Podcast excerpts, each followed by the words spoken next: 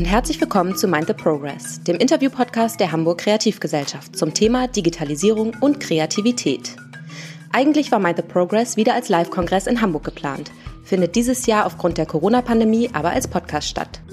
Fokus in dieser Staffel das Thema Manipulation.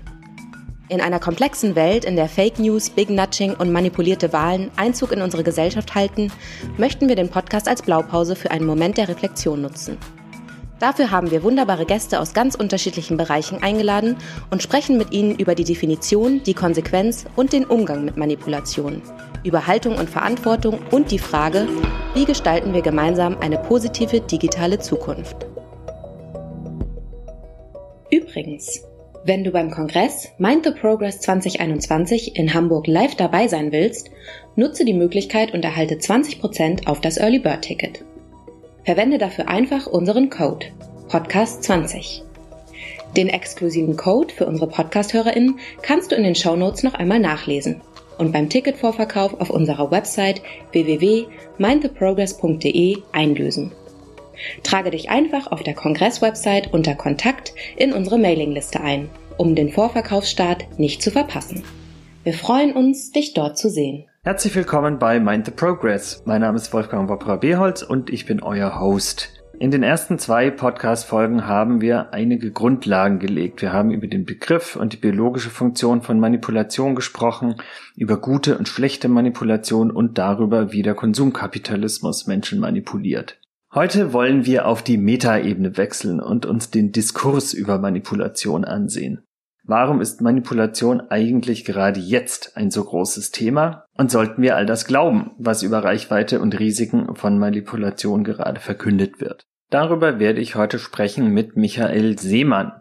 Als studierter Kulturwissenschaftler beschäftigt er sich seit über zehn Jahren mit den gesellschaftlichen Auswirkungen des digitalen Wandels. Er bloggt unter mspro.de und controlverlust.net und podcastet unter wir müssen reden.de sowie unter planetb.4000herz.de.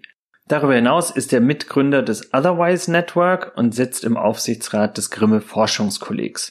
2014 ist sein Buch Das neue Spiel Strategien für die Welt nach dem digitalen Kontrollverlust erschienen. Sein nächstes Buch Die Macht der Plattformen wird demnächst im Christoph Links Verlag veröffentlicht. Michael Seemann, herzlich willkommen. Hallo. Als allererstes die Frage, die ich den vorigen Gesprächspartnern auch schon gestellt habe. Wie würdest du Manipulation definieren? Ja, Manipulation, ähm, sag ich mal, neutral wissenschaftlich betrachtet ist ja jede, jeder Eingriff in die Welt erst dann immer eine Manipulation. Das heißt also, ich ähm, als der Manipulator verändere die Welt und ähm, insofern sind wir alle Manipulatoren. Ja, wenn immer wir über die Straße gehen und ein Auto für, für, für uns anhält, haben wir ihn manipuliert, den Autofahrer. Ähm, aber natürlich hat sich eine ganz andere Definition mal von Manipulation mittlerweile in der Gesellschaft festgesetzt.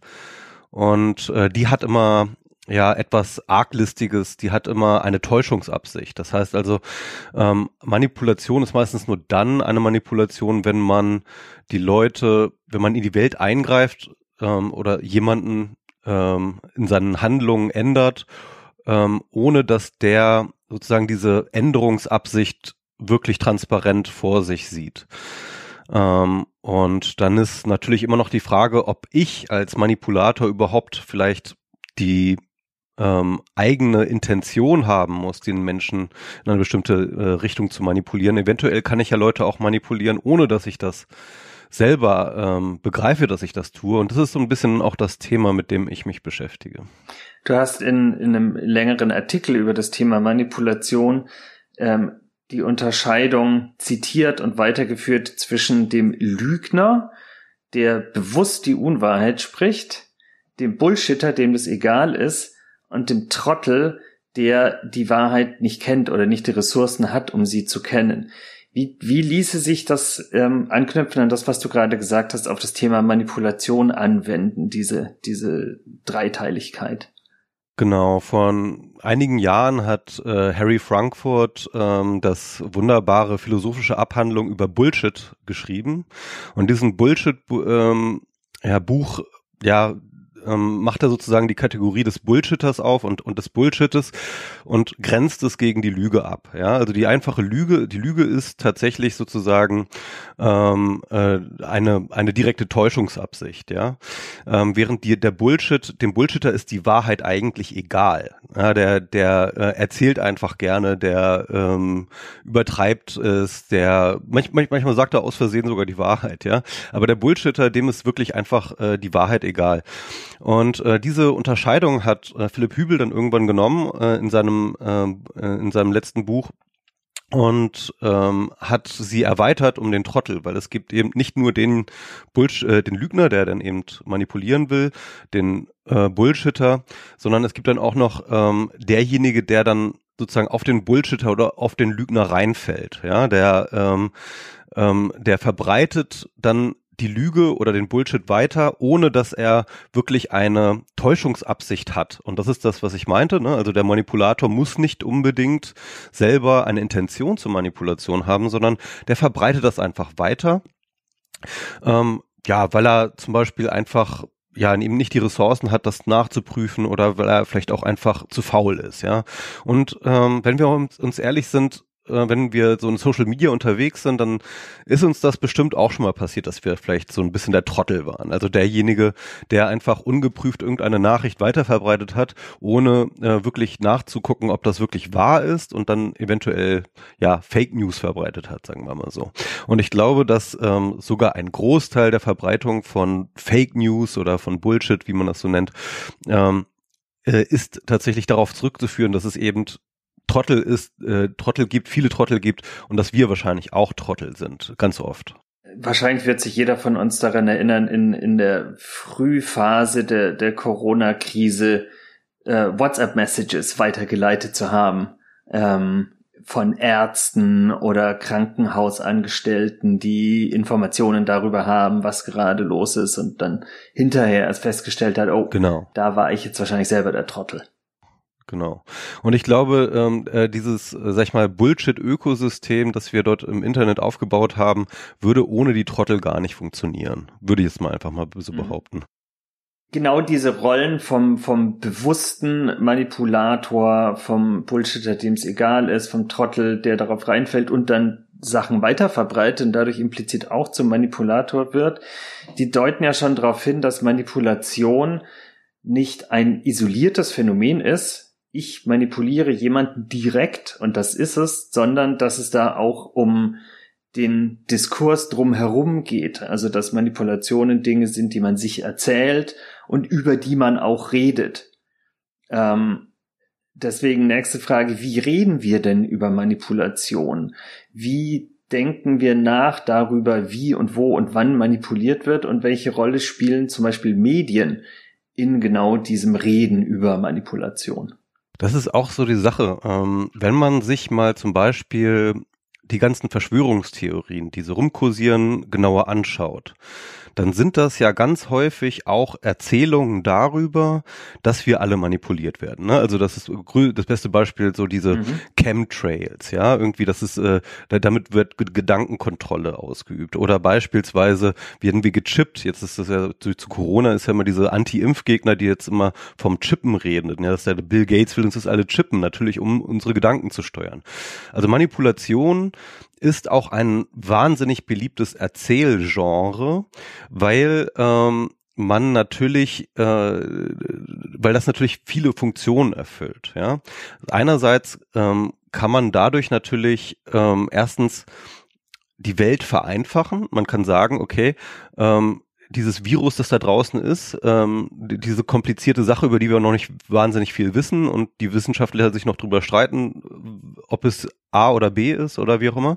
Ähm, das ist alles erlogen. Ja, das, das, das wird uns alles nur vorgespielt. Mhm. Das sind böse Mächte im, ähm, äh, im Spiel, die haben sozusagen ähm, die große Manipulation gestartet, um uns alle zu kontrollieren. Das ist so ein bisschen die Erzählung von fast allen Verschwörungstheorien auf die eine oder andere Weise. Mhm. Und ähm, und das ist sozusagen die eine Funktion, dass sie sozusagen das Komplizierte einfach erklärt. Das andere ist, dass man sich natürlich ähm, dadurch auch abgrenzt ähm, gegenüber denjenigen, die vermeintlich manipuliert sind. Ja, also das heißt, man sagt jetzt, ähm, ja, ihr Schlafschafe, wie man das dann immer, wie das die Verschwörungstheoretiker immer gerne sagen, ja, ihr Schlafschafe, ihr werdet, ihr lasst euch alle manipulieren. Ach, ihr guckt noch Tagesschau, ihr lasst euch ja alle manipulieren. Ich habe die Wahrheit geblickt, ich habe, äh, ich habe die Wahrheit geschaut, ja, ich ähm, weiß es besser und das ist natürlich auch ein ähm, sich erheben, das ist natürlich auch ein Statuszugewinn, wenn ich mich äh, auf diese Weise gegenüber, sag ich mal, dem Mainstream abgrenzen kann. Also das heißt, ähm, ähm, diese Funktion erfüllt das natürlich auch. Und mhm. ähm, deswegen ähm, ist die Verschwörungserzählung oder äh, die Manipulationserzählung eine wahnsinnig beliebte. Ähm, jetzt könnte man denken, das ist sozusagen eine wahnsinnig beliebte Erzählung nur bei Verschwörungstheoretikern, das stimmt aber nicht. Denn wir sind ähm, auch, wir, sag ich mal, so die liberale ähm, Mitte der Gesellschaft, ja, die wir äh, als die sich viele von uns vielleicht auch verstehen, sind total anfällig für diese Verschwörung, für diese Verschwörungserzählung oder diese Manipulationserzählung, weil sie einfach ähm, wahnsinnig gute Geschichten auch einfach gibt. Ähm, und mhm. äh, zum Beispiel ähm, immer dann, wenn zum Beispiel neue Medien in die Gesellschaft kommen, dann sind diese ähm, Verschwör äh, diese Manipulationserzählungen wahnsinnig beliebt. Es gibt zum Beispiel ähm, 1957 diesen James äh, Vicary, der hat ähm, eine Studie veröffentlicht, nach der er ähm, durch den Einsatz von einzelnen Bildframes in äh, im, im Kino Leute dazu bringen konnte, mehr Popcorn zu essen. Man kennt das vielleicht, das ist so unter, bekannt geworden unter dem Namen Subliminal Stimuli. Das heißt also mhm. unterbewusste Stimulation, ja, dass man eben sozusagen mit dem ähm, unbewussten Zeigen von Bildern Leuten Leute manipulieren kann. Ähm, das ist allerdings ähm, völlig ausgedacht gewesen. Das ist sozusagen eine, eine rein mhm. ausgedachte Studie gewesen, die er selber nur zum Marketingzwecken seiner eigenen Marketingfirma ähm, äh, äh, sich ausgedacht hatte und verbreitet hatte. Interessanterweise ist diese ähm, Studie erst wirklich bekannt dadurch geworden, dass halt ein gewisser Vance Packard ein Buch geschrieben hat über Manipulation, wo er davor gewarnt hat, dass es eben diese Subliminal Stimuli gibt und dass wir alle manipuliert werden.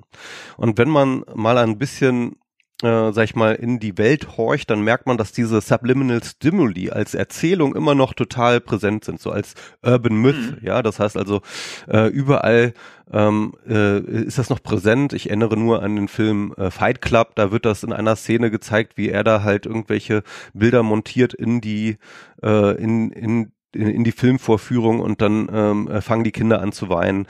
Ähm, solche Geschichten das ist sozusagen tief in unser Bewusstsein eingegangen. Eine andere Geschichte ist zum Beispiel Orson Welles, ja, der, ähm, äh, der hat ja 1938 ähm, diese ähm, sein sein Stück War of the Worlds uraufgeführt als eine Radiosendung in New York in einem New Yorker Radiosender und die ähm, ja Erzählung ist, dass ähm, die Leute mit diesem Medienbruch sozusagen im Radio eine erfundene Geschichte zu hören, nicht klargekommen sein und ähm, vor Angst äh, dadurch, dass jetzt tatsächlich, dass die Außerirdischen jetzt landen, alle auf die Straße gerannt sind und äh, geplündert haben und alle völlig durchgedreht sind.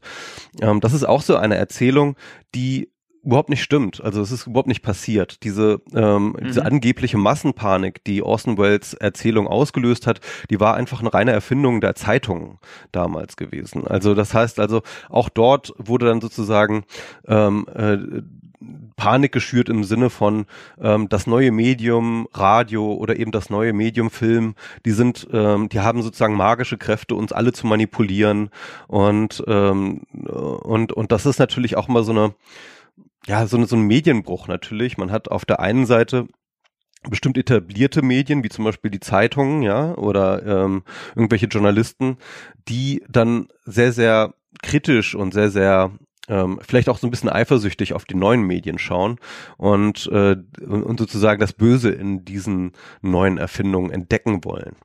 Und ich glaube, da, da, da, da kommen dann so mehrere Sachen zusammen, ja. Also einerseits diese wahnsinnig gute und ähm, und äh, äh, funktionierende Erzählung über Manipulationen auf der einen Seite und auf der anderen Seite dann auch, äh, auf, auch Interessen auf der anderen Seite, die dann zusammen zu so einer ähm, ja, Manipulationserzählung werden, die selber dann wiederum manipulativ ist, ja so eine Art Manipulation zweiter Ordnung. Genau. Weil das, was uns eigentlich manipuliert, die Erzählung über Manipulation ist. Genau, man könnte das sozusagen zweiteilen. Es gibt sozusagen die ähm, ursprüngliche Manipulation und die, die ja meistens eigentlich nur behauptet ist. Das heißt also irgendwie äh, die Subliminal Stimuli oder ähm, Hörspiele im Radio bringen uns dazu, irgendwelche Dinge zu tun. Ähm, das ist sozusagen die behauptete Erzählung, die behauptete Manipulation. Aber die eigentliche Manipulation findet dann erst statt, wenn Vance Packard dann eben äh, diese Studie von Vin, äh, äh, wie, wie Carrie nimmt und äh, die dann sozusagen kritisch äh, weiter verbreitet. Und äh, das Interessante ist, dass sozusagen Vance Packard in dem Moment dann eigentlich der, äh, äh, der Trottel ist, ja, von dem wir gerade geredet haben. Ja. Der glaubt dem James Vicary, der glaubt dem das. Und er hält es für ganz, ganz, ganz schlimm und für moralisch verwerflich. Und man müsse jetzt die Gesellschaft vor diesen neuen ähm, Manipulationsmedien warnen, ja, und das ist seine Motivation, mit der er dann an die Öffentlichkeit gibt. Und dann erst sozusagen die Manipulation zweiter Ordnung in eine ähm, einer größeren Öffentlichkeit sozusagen bereitstellt. Und damit ja dann in die Hände des ursprünglichen Manipulators spielt, weil er damit die, die behauptete Manipulation erst zu, zu einem öffentlich wahrgenommenen Phänomen macht und gerade in dieser, in dieser behaupteten Bedrohung, die davon ausgeht, zu etwas viel mächtigerem stilisiert, als es eigentlich empirisch belegbar ist. Genau. Und dafür gibt's ja wahrscheinlich auch jetzt nach Orson Welles und, und den, ähm, der großen Kinoerzählung, die mir übrigens letztens begegnet ist, 20 Jahre nach Fight Club in der Watchmen-Serie von HBO. Ähm, also selbst ähm, Stimmt, das auch, in 2019 ja. ist diese, diese Erzählung von der Manipulation durchs Kino und von der Anfälligkeit des Menschen äh, immer noch eine, eine Kern, ein Kernmythos des, der, der Moderne sozusagen. Ähm, aber auch über solche Themen hinaus ist diese Meta-Manipulation oder Manipulation zweiter Ordnung ja auch vielleicht eine interessante Linse, um sich äh, die Themen, was passiert mit Daten und wie werden wir online manipuliert und daraus dann vielleicht die, die kritischere Frage abgeleitet, werden wir online überhaupt manipuliert anzugucken? Also wenn man ähm, Trump-Wahl in den USA, Brexit in Großbritannien sich anschaut, hat sich ja ganz viel kritische Auseinandersetzung damit beschäftigt, wie Leute über sogenanntes Microtargeting, also sehr zielgenau gesteuerte politische Anzeigen auf Facebook und anderen Social-Media-Plattformen manipuliert werden. Und darauf müsste man dann ja einen ähnlich kritischen Blick anwenden. Ja, ähm, das ist genau auch der Grund, warum ich mich mit diesem Thema wirklich beschäftigt habe. Denn ähm, äh, zunächst einmal muss man natürlich sagen, natürlich werden wir manipuliert oder zumindest werden wir versucht mal zu manipulieren. Ähm, jede Werbeanzeige im Endeffekt ist natürlich der Versuch, uns zu manipulieren, ähm, in den mehr oder weniger transparenten Versuch sozusagen uns dazu zu bringen, Produkt A statt Produkt B zu kaufen ähm, oder überhaupt Produkt A zu kaufen, äh, wie auch immer. Ähm, und natürlich äh, gibt es auch äh, Propaganda, gibt es auch Desinformation im Internet, die sehr, sehr gezielt versucht, Leute ähm, äh, glauben zu machen, dass bestimmte Dinge passiert sind oder dass bestimmte Dinge passieren oder dass bestimmte Kandidaten besser sind als andere Sachen, äh, andere Kandidaten. Es gibt Manipulation, das will ich einmal ganz kurz äh, hier festhalten. Die Frage ist nur, ähm, erstens, wie stark ist diese Manipulation, welche Rolle spielt sie und ähm, wie ähm, ja und und äh, ist sie wirklich immer die Manipulation, die sozusagen am deutlichsten diskutiert wird. Mhm. Und da fällt natürlich ähm, vor allem auch die Donald Trump-Wahl 2016 auf. Da muss man nun erstmal festhalten, ne, dass ähm, 2016 ja eine ganze Menge von uns schockiert waren, da äh, von dem Ausgang der Wahl, dass plötzlich etwas, plötzlich ist etwas Unvorhergesehenes passiert. Ja, jemand wie Donald Trump, dem hätte man das wahrscheinlich ein Jahr vorher nicht zugetraut, mhm. ähm, äh, Präsident der USA werden zu wollen. Und äh, äh, hier alle möglichen Leute standen konsterniert vor dieser Wahl und suchten nach Antworten. Ähm, und dann kam natürlich, ähm, dann kam natürlich eine ganze Menge Antworten. Ähm, ich sag mal so, ähm, wir wurden dann ja auch überrannt von Antworten, ja, mhm. von verschiedenen mit mit unterschiedlich äh, mit in unterschiedlicher Güte. Einer davon war, dass die Russen sind schuld, ne? Also die Russen haben die Wahl manipuliert was sie natürlich tatsächlich versucht haben, da können wir auch drüber drüber streiten, wie groß dieser Erfolg jetzt ähm, den Russen zuzusprechen ist oder russischen Manipulationskampagnen zuzusprechen ist. Ähm, es gibt diese andere Erzählung äh, von Cambridge Analytica, ähm, die äh, war dann, die kam dann auch noch, ich glaube Ende 2016 raus. Ähm, äh, Hannes Grasecker und äh, Michael ähm, Krögus, äh, Krögerus, ähm, die hatten dann sozusagen einen Artikel geschrieben, ähm, ich habe ihnen nur gezeigt, dass es die Bombe gibt, war der Titel. Das war ja schon erstmal äh, schon mal so ein Statement, ja, also als Zitat äh, eine Bombe, plötzlich eine Bombe. Und äh, die handelt sozusagen von diesem ähm, Michael Kosinski, das ist so ein Wissenschaftler in äh, Großbritannien, der halt schon länger an äh, Big Data und Psycholo äh, Psychologie arbeitet. Er versucht sozusagen mittels Big Data Verfahren ähm, psychologische Eigenschaften von Menschen vorhersagen zu können anhand von zum Beispiel eben Like-Strukturen bei Facebook und so weiter und so fort. Äh, und da geht dann eben so vor, dass er eben ähm, sich Facebook-Daten besorgt durch ähm, äh, ein Quiz, das er sich ausgedacht hat, das er dann bei Facebook äh, verbreitet hat. Ähm, und dieses Quiz ähm, hat er dann mit ähm, äh, hat er dann nämlich abgeglichen mit dem sogenannten Ocean Modell das ist so ein äh, allgemein psychologisches Modell wo man bestimmte ja Charaktereigenschaften oder ähm, ja Bewusstseinseigenschaften von Menschen ähm, dran misst anhand von fünf Kriterien. Ähm, das ist äh, Offenheit ähm, das ist Gewissenhaftigkeit, Extraversion, Verträglichkeit und Neurozitismus, so heißt das, glaube ich, Neurozitismus, also ob man jemand neurotisch ist.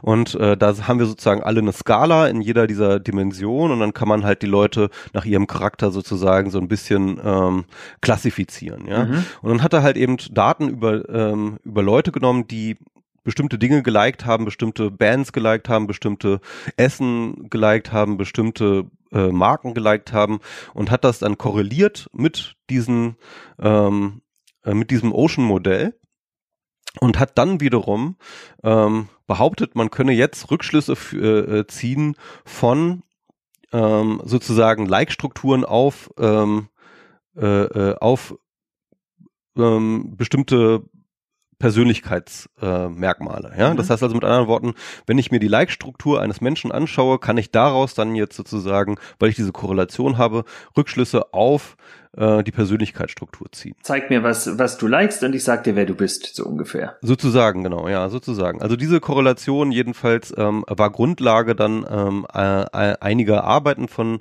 äh, Michael Kosinski, ähm, die Firma Cambridge Analytica kam dann auf Kosinski zu, wollte, dass er für sie dann arbeitet. Cambridge Analytica ist eben ähm, eine Datenanalyse- und Politikberatungsfirma, die, ähm, eben auch in, ähm, in, in UK ansässig, allerdings gegründet ähm, von einigen Amerikanern, unter anderem von Robert Mercer, einem äh, sag ich mal, zwielichtigen Billionär und ähm, einer der Gründer war auch ähm, oder zumindest im Board äh, saß auch Steve Bannon. Mhm. Ähm, jedenfalls, äh, die kommen auf Kosensky zu und wollen, dass er für sie arbeitet. Kosinski lehnt es aber ab ähm, und äh, dann finden sie jemand anders, nämlich äh, Alexander Kogan, ähm, ein russischstämmiger äh, Immigrant, der in den USA lebt, der äh, sich Kosinskis Methode anschaut und sagt, das kann ich auch.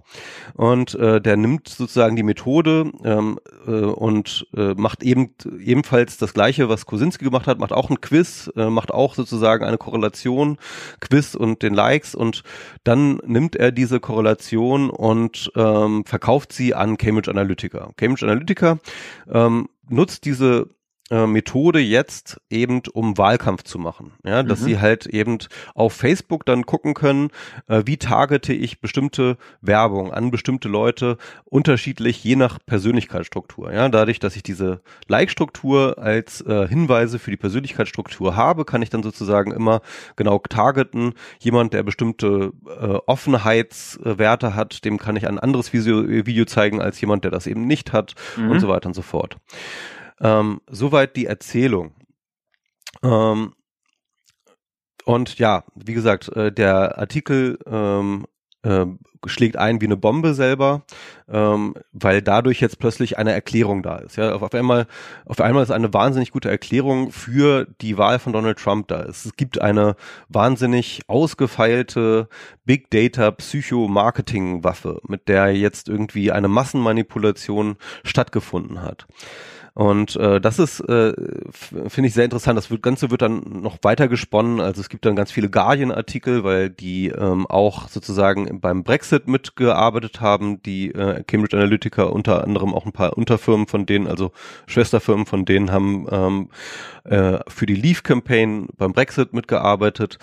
Ähm, dann wird das Ganze ähm, sozusagen noch weiter öffentlich, dann wird dieser ähm, Alexander, äh, dieser Christopher Wiley, der im Endeffekt für Cambridge Analytica die gesamte Datenanalyse gemacht hat und der eigentlich auch ein bisschen der Kopf des ganzen hinter hinter der ganzen Aktion ist, der wird jetzt plötzlich so als ähm, ja, als Whistleblower dann irgendwie ähm, inszeniert und äh, noch eine große Dokumentation folgt auf Netflix ähm, äh, darüber. Und das ist jetzt sozusagen eine, es wird zu einer wahnsinnigen, riesengroßen äh, Manipulationserzählung, also die Manipulationserzählung unserer Zeit, würde ich sagen. Mhm. Ähm, wenn man sich aber mit dem Thema so ein bisschen genauer befasst, ja, dann kommt man in ganz, ganz viele Ungereimtheiten.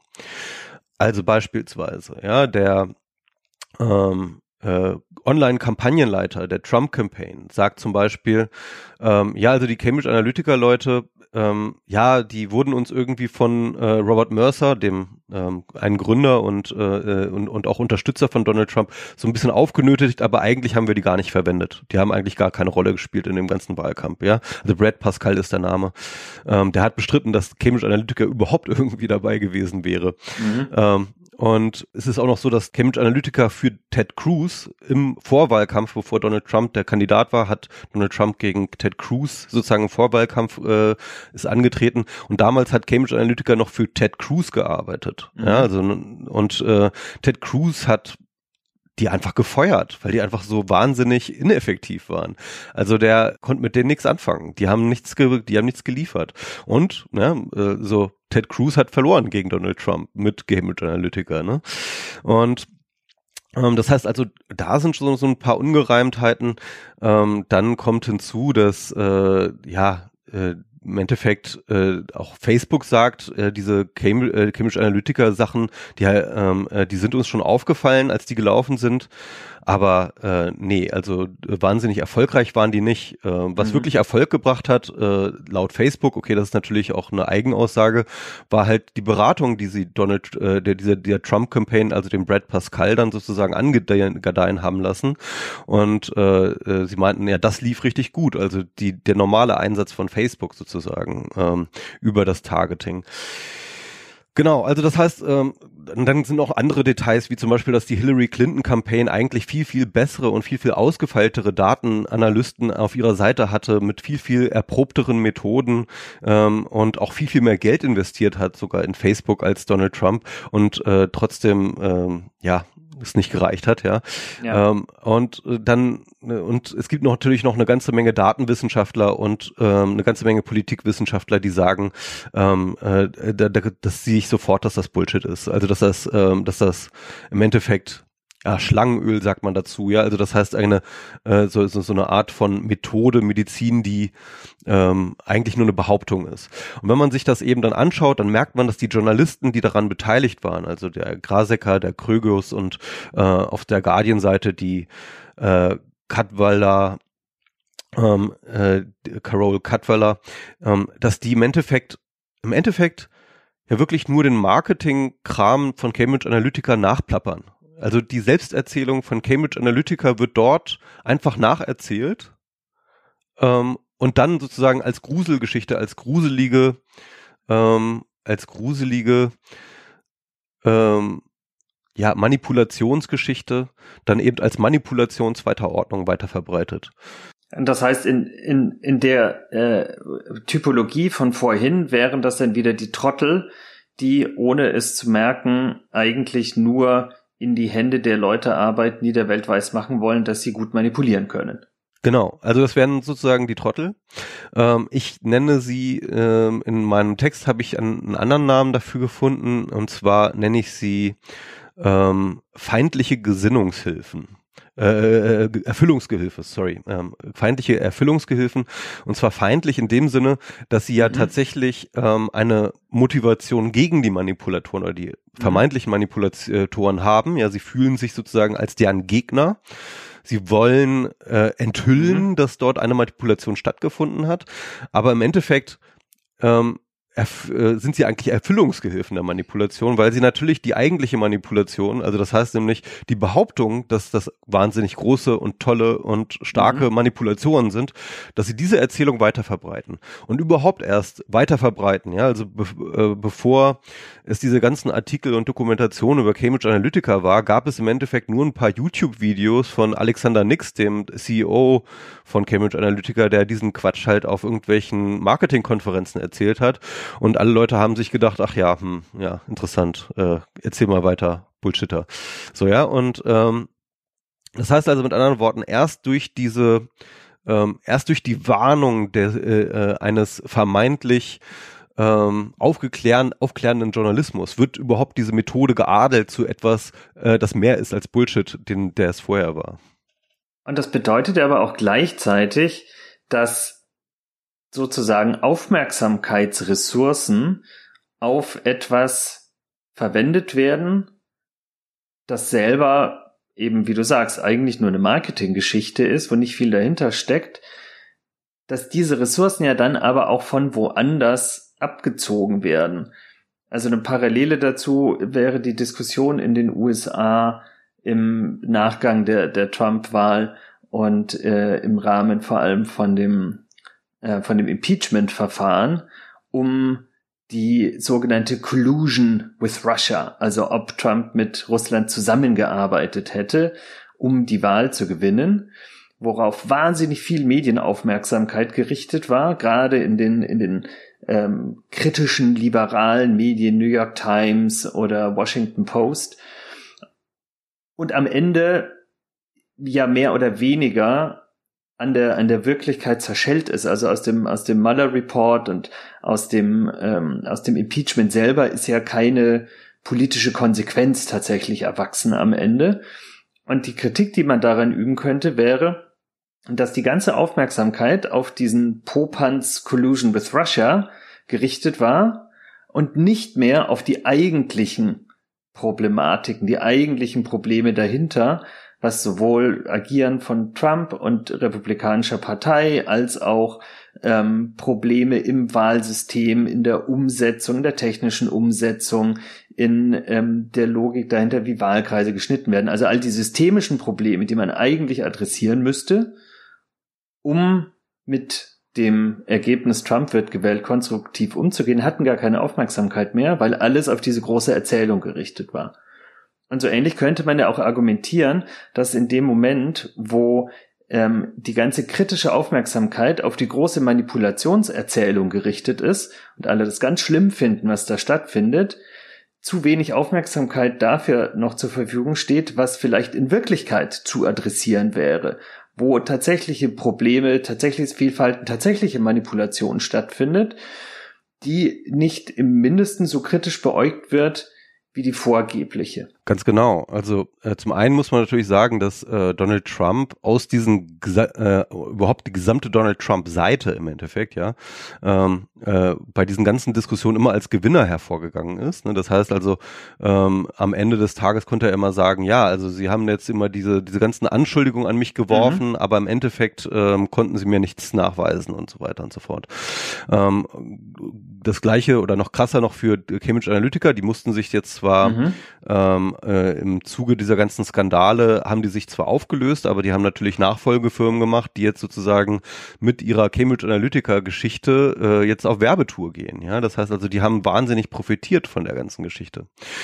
Ähm, und äh, was du meinst, also dass strukturelle mhm. Probleme ähm, dadurch den strukturellen Problemen dadurch sozusagen der Sauerstoff entzogen wird, das ist, glaube ich, auch ein ganz, ganz wesentlicher Faktor. Ähm, ich glaube, immer dann, wenn wir ähm, so diese große mhm. Manipulationserzählung ähm, bemühen, dass wir damit auch immer Verantwortung abgeben. Ne? Also das heißt, äh, wenn wir zum Beispiel sagen, dass Donald Trump nur gewählt worden ist, weil äh, dort sozusagen eine Massenmanipulation stattgefunden hat, dann ähm, nehmen wir den Wählern von Donald Trump ähm, einerseits sozusagen die Agency, also das heißt äh, ihre eigene Verantwortlichkeit für eigenes Handeln. Ja, sie sind ja jetzt nicht mehr verantwortlich, weil sie sind ja manipuliert, manipuliert worden. Ähm, aber natürlich auch sozusagen der Gesellschaft als Ganzes, ähm, dass die Gesellschaft tatsächlich vielleicht sogar ein, ähm, sag ich mal, irgendwo vielleicht rassistischen mhm. Kern hat, ja, und äh, rassistische Probleme über die wir jetzt ja mittlerweile sprechen, in den USA von zumindest.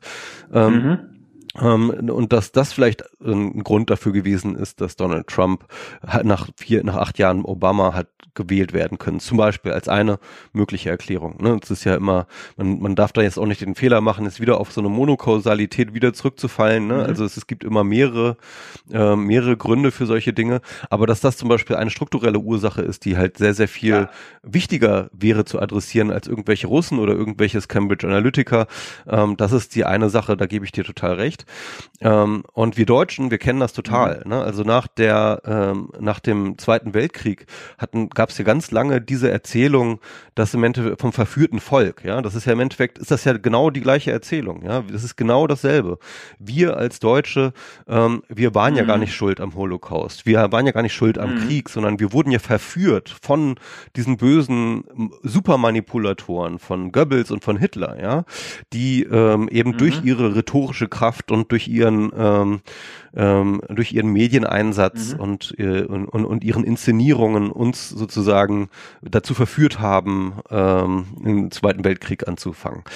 Und ähm, und und das ist und das ist glaube ich nochmal ein weiterer Punkt. Ich hatte ja schon ein paar Punkte genannt, warum die äh, Manipulationserzählung ein wahnsinnig populäres Genre ist sozusagen. Und das ist ein weiterer Grund.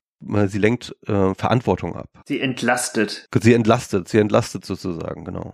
Ja, und eine ähnliche Kritik könnte man ja wahrscheinlich an der äh, Kapitalismuskritik, die die unter dem dem Label Überwachungskapitalismus ähm, gerade diskutiert wird, da hatte ich mit mit anderen Gesprächspartnern zum Teil auch schon drüber gesprochen, könnte man auch daran richten.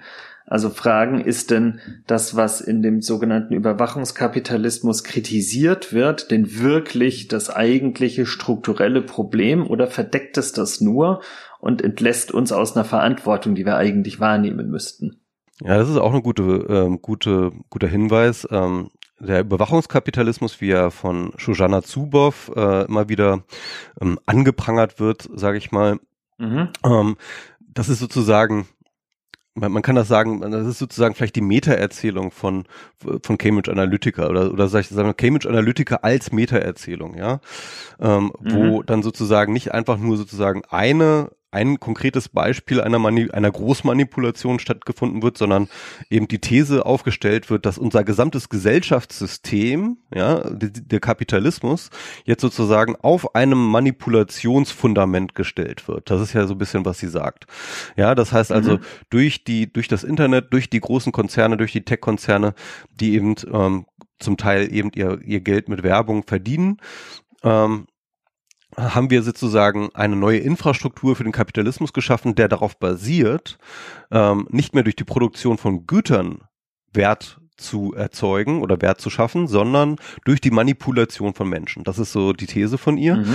Ähm, sie nennt das auch den Verhaltensmehrwert. Ja, also das heißt, ähm, ähm, ihre These geht dann, ich sag mal so vereinfacht so, ja, immer wenn ich äh, irgendwie von Facebook dann eine Werbung angezeigt bekomme und dann irgendwie dadurch manipuliert werde, ähm, wird sozusagen ein Delta zwischen ähm, meinem Verhalten, mein, meinem, meinem, meinem eigentlichen normalen Verhalten und dem sozusagen veränderten Verhalten, sozusagen dieses Delta, diese, dieser Unterschied zwischen diesen beiden Arten von Verhalten, äh, da wird sozusagen Wert erschaffen. Ja, das ist der Verhaltensmehrwert, mhm. ähm, der dann sozusagen von diesen Plattformen abgeschöpft wird und sozusagen ihre Wertschöpfung ähm, angeht. Also ich, die, mhm. diese ganze These ist von vorne bis hinten überhaupt nicht schlüssig. Äh, das muss man schon erstmal vielleicht vor, vorweg sagen. Ja, also ähm, alleine, dass Werbung auf irgendeine Art und Weise Wert schafft, ist ja schon Quatsch, ne? Weil ähm, ich habe ja nicht mehr Geld zum Ausgeben, nur dadurch, dass ich jetzt irgendwie ähm, irgendeine Werbung zeige, sondern es ist ja eigentlich ein Nullsummenspiel, was ich für das eine Produkt ab ausgebe, gebe ich für das andere Produkt nicht aus. Ja, das heißt also mit anderen Worten, da wird gar kein Wert geschaffen, sondern da wird nur Wert umverteilt, ja, in die eine oder in die andere Tasche. Ähm, und äh, deswegen kann ist die ganze Grundthese schon überhaupt nicht schlüssig. So äh, äh, kann man eigentlich von dort aus schon irgendwie in, in die Tonne treten. Ähm, das zweite ist natürlich, ähm, dass das auch wiederum, und ähm, da sind wir aber im eigentlichen Thema, ähm, schon wieder so eine Manipulationserzählung ist oder, oder schon so eine Manipulationsallmacht schon wieder äh, in den Raum stellt, ähm, äh, die diese Plattform einfach gar nicht haben. Ja, ähm, Klar, die haben äh, neue Methoden äh, des Targetings, die können ähm, viel klein, feingranularer ähm, äh, Messages an bestimmte Nutzergruppen mit bestimmten Eigenschaften senden, aber ähm, äh, das ist ja erst einmal nur eine statistische Manipulation. Das ist ja noch keine Manipulation des Individuums.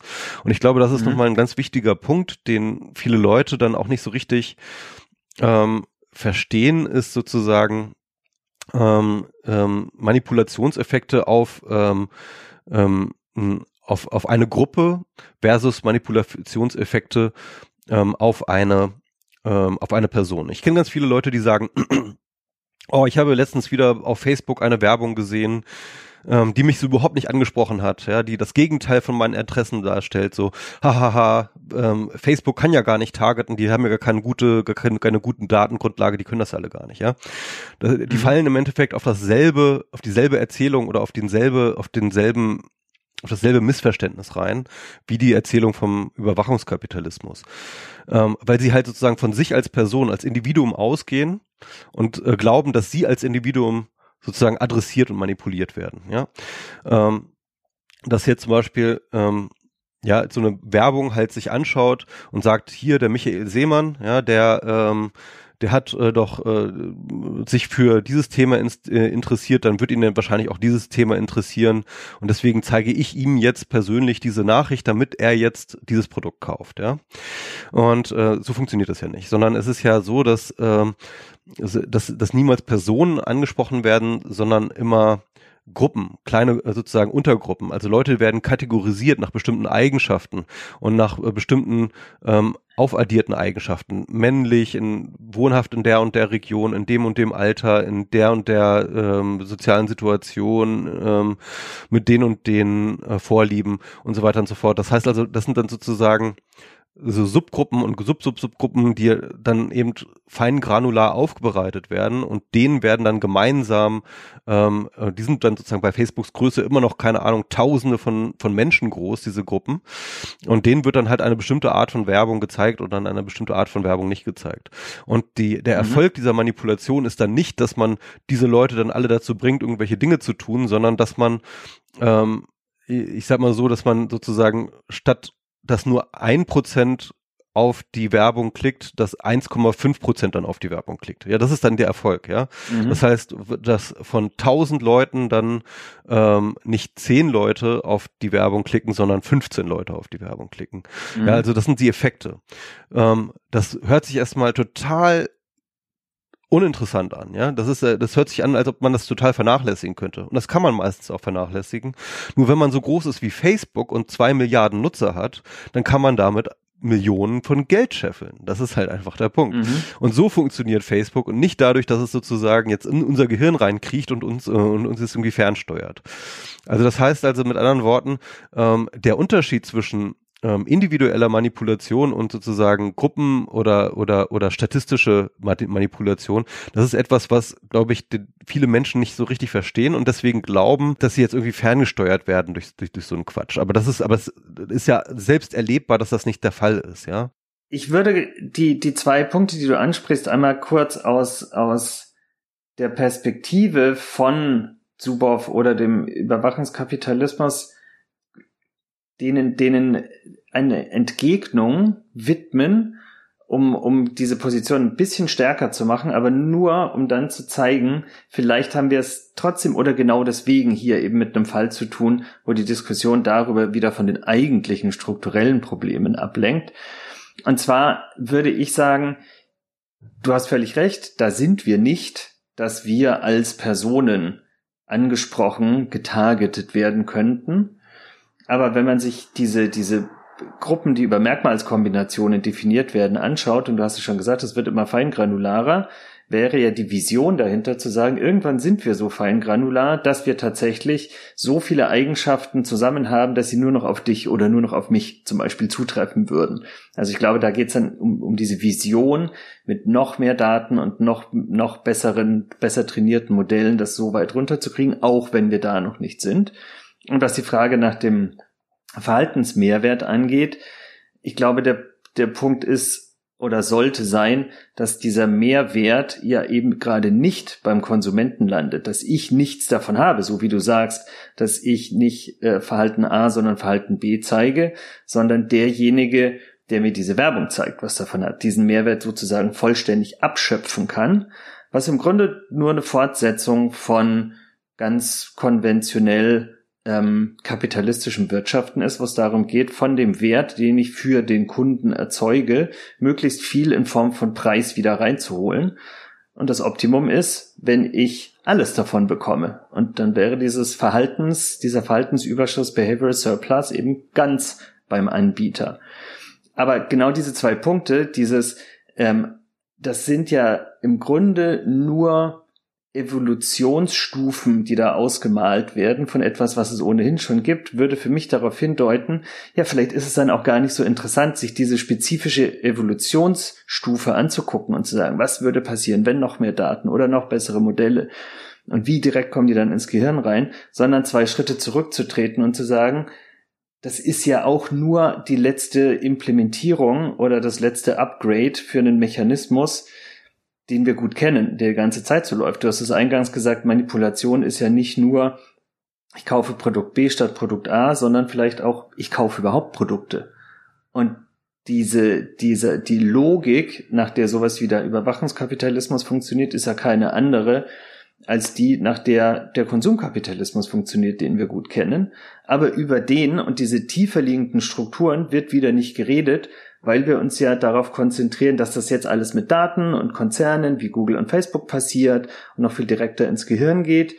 Und schon ist wieder zu wenig Sauerstoff für das große strukturelle Thema da, weil wir uns auf ein kleines spezifisches beschränken. Ja, das ist natürlich auch äh, eine, sag ich mal, auch bekannte Kritik an dem Zuboff-Ansatz, dass sie eigentlich ja überhaupt nichts gegen den Kapitalismus hat. Ja, sie findet ja den Kapitalismus eigentlich mhm. gut.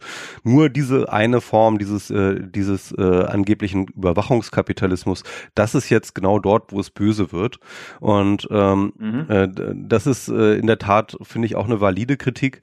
Denn natürlich geht es äh, in erster Linie darum, äh, wie wir ähm, tatsächlich, ähm, sag ich mal, ja, Wertproduktion organisieren, ne, wie man das so schön sagt, also wie, wie mhm. man sozusagen den Produktionsprozess organisiert. Und da gibt es nach wie vor diejenigen, die tatsächlich ausgebeutet werden, die tatsächlich, ähm, sag ich mit äh, wenig Lohn und teilweise sklavenähnlichen ähm, äh, äh, mhm. äh, Ausbeutungsverhältnissen ähm, ähm, leben müssen. Also wir haben das jetzt gerade erst wieder durch Corona äh, bei Tönnies gesehen oder bei äh, Fleischlieferanten äh, schlechthin oder oder bei den Spargelpflückern, ähm, was da für Zustände herrschen.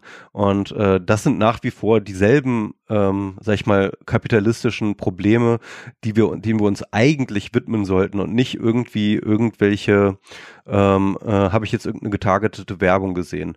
Oder also nicht, nicht sozusagen die Werbung für das Billigfleisch ist das Problem, sondern äh, das Billigfleisch ist das Problem.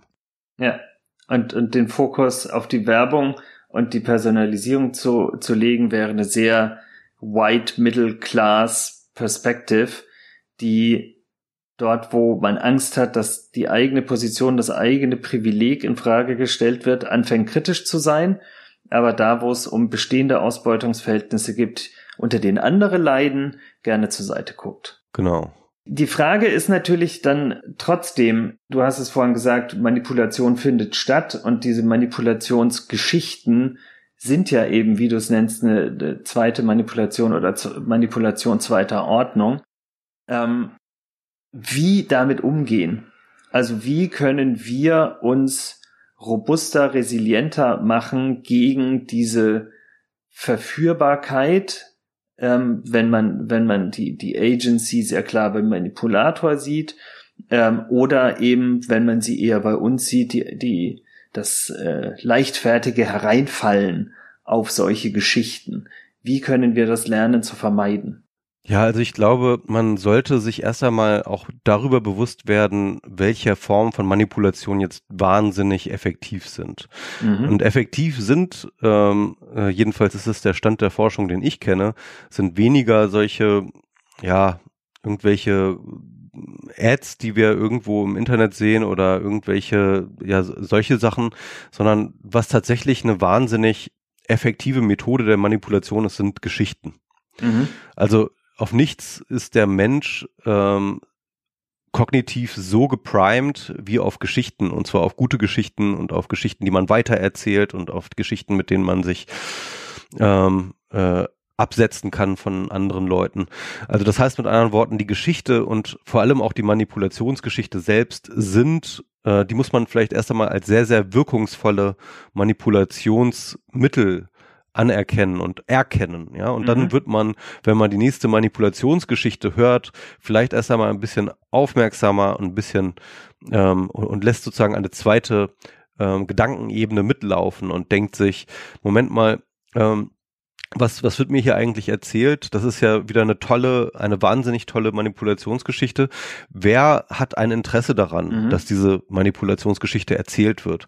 Wer hat ein Interesse daran, dass sie ähm, vielleicht debunked wird. Also ein Problem finde ich jetzt zum Beispiel bei Cambridge Analytica oder auch bei äh, Zuboff ist ja auch, dass es praktisch eigentlich niemanden gibt oder sehr wenige Leute gibt, denen diese Geschichte nicht nutzt die sozusagen ein Interesse daran haben, diese Geschichte zu widerlegen, ja.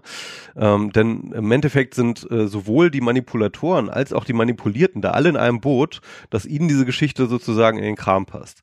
Und äh, das, das, äh, diese Strukturen sollte man auch immer mit analysieren und gucken, ähm, Moment mal, äh, gibt es hier überhaupt irgendwelche Interessenskonflikte, die dafür sorgen könnten, dass äh, auch die andere Seite gehört wird? Ja, äh, gibt es eine andere Seite? Und natürlich kann man dann natürlich ähm, in, mit entsprechend medienkompetent ausgestattet ähm, auf die Suche gehen nach Gegenargumenten und kann gucken, äh, gibt es denn Leute, die widersprechen? Gibt es denn Leute, die ähm, Hinweise darauf, dass diese Geschichte vielleicht gar nicht stimmt? Ähm, und dann sollte man natürlich immer auch ähm, mitlaufen lassen, dass man selber anfällig ist für Manipulation, dass man selbst immer auch wieder der Trottel sein kann und dass man sich, dass man, dass man vorsichtig ist, dass man, ähm, dass man aufpasst, nicht der Trottel zu sein, dass man eben ähm, ähm, auch sich selbst fragt, warum nützt mir diese Geschichte? Warum fällt sie mir gerade sozusagen, warum passt sie mir gerade gut in den Kram? Warum äh, bestätigt sie jetzt gerade zum Beispiel irgendwelche Vorurteile, die ich schon immer hatte, ja? Mhm. Ähm, also solche Sachen, solche Fragen zu stellen. Und ähm, interessant äh, fand ich auch den Hinweis von Niklas Luhmann, der gesagt hat, ähm, dass im Endeffekt ähm, es ähm, das Misstrauen eigentlich eine ähm, eine schlechte Eigenschaft ist, dass das Misstrauen einen ähm, anfälliger macht für Manipulation als ähm, als Vertrauen, ja, also weil äh, oder oder noch anfälliger macht als für Vertrauen, weil wer misstraut, sagt er, der muss ähm, die Möglichkeiten ähm, von Informationen, die an ihn gelangen, muss er reduzieren. Er muss die Kanäle reduzieren. Er, er, er, er sagt halt, äh, ich vertraue der Tagesschau nicht, ich vertraue den Zeitungen nicht, ich vertraue dem nicht, ich vertraue denen. Das heißt, er verengt die Möglichkeit, ähm, an Informationen zu kommen für sich. Und gleichzeitig wird er in seinem Misstrauen auch berechenbar. Ja, das heißt also, äh, wenn ich jemand, wenn ich weiß, dass jemand misstrauisch ist gegenüber den Medien, dem kann ich dann auch alles erzählen ähm, darüber, wie die Medien uns alle manipulieren oder wie auch immer. Und äh, äh, der wird das dankbar fressen, weil er braucht ja so ein Bestätigungsfutter. Er braucht ja tatsächlich sozusagen immer wieder den, äh, äh, die Bestätigung, dass, äh, dass sein Misstrauen gerechtfertigt ist. Also Leute, die misstrauen, sind nicht kritisch. Also ich glaube, das ist ganz, ganz wichtig, sozusagen eine, eine Unterscheidung zu treffen zwischen kritischem Denken und Misstrauen. Der, derjenige, der misstraut, ist nicht kritisch, weil er nämlich sozusagen ähm, die Ebene der Selbstkritik nicht mitlaufen lässt, sondern der hat sozusagen, der ist selbst wiederum sehr manipulierbar. Und dann führt uns das wieder zu dem Thema zurück, über das wir jetzt schon mehrfach gestolpert waren. Dann wird man anfällig für Verschwörungstheorien und ähm, kommt ja genau in diesen Strudel, wo die Verschwörungstheorie immer weniger Informationsquellen als gültig zulässt und das dadurch aber auch immer schwieriger wird, aus ihr wieder herauszufinden. Genau. Bis man in so einem Rabbit Hole versunken ist. Das heißt ja dann am Ende als, als Fazit oder vielleicht als, als Hausaufgabe, ähm, dass es ein bisschen darum geht, zwei Dinge zu tun, die einem erstmal konträr oder, oder widersprüchlich erscheinen könnten. Nämlich auf der einen Seite kritisch zu sein und auf der anderen Seite mehr zu vertrauen. Im Sinne, dass wie du sagst, Kritik eben auch immer heißt Selbstkritik. Und Selbstkritik heißt, ich sehe mich nicht nur als anfällig, sondern ich sehe mich auch als nicht immer in der Lage zu entscheiden, was ist denn jetzt gültige Information und was nicht. Und ich muss mit ein bisschen Vertrauen in die Welt rausgucken, damit mir andere dabei helfen, die richtigen Dinge rauszufinden. Also so eine Kombination von kritisch sein, selbstkritisch sein und mit anderen zusammen denken und arbeiten und dafür Vertrauen aufbauen. Das ist genau richtig, weil ähm, Wissen und Wissen können ist eine soziale äh, ist ein sozialer Prozess. Wir können nicht von uns alleine sozusagen das Wissen über die Welt aufsaugen. Ne? Also mhm. wir haben unser gesamtes Wissen von Leuten, mhm. äh, den, die, die vorher Wissen geschaffen haben durch Wissenschaft meistens, ja. Und ähm, und das ist Wissen sozusagen auf deren Wissen bauen wir auf, ja. Und wenn wir anfangen grundsätzlich zu misstrauen, dann ähm, sind wir aufeinander auf, auf allein, äh, sind wir alleine gestellt, dann dann haben wir praktisch äh, keine Grundlage mehr, auf der wir überhaupt denken können. Dann ist der Aufruf an uns alle, an genau diesen Grundlagen fürs Denken festzuhalten und zu arbeiten und ja, denken und Kritik als soziale Aufgabe zu sehen. Das nehme ich mit, das hoffe ich nehmen ein paar andere Leute mit dafür und für den Rest des Gesprächs vielen Dank, Michael. Danke ebenfalls. Vielen Dank auch an euch, die Hörerinnen und Hörer, fürs Einschalten und Zuhören. Damit ihr auch in Zukunft keine Folge verpasst, abonniert und folgt dem Podcast bei Apple Podcasts oder wo immer ihr Podcasts hört. Wir freuen uns auch sehr über Feedback und Rezensionen. Für weitere Informationen über Mind the Progress schaut einfach in unsere Show Notes oder auf www.mindtheprogress.de. Ganz zum Schluss möchte ich mich bei denen bedanken, die den Podcast der Hamburg Kreativgesellschaft ermöglichen, der Behörde für Kultur und Medien in Hamburg und der Standortinitiative Next Media Hamburg, die den Podcast mit eigenen Beiträgen unterstützt.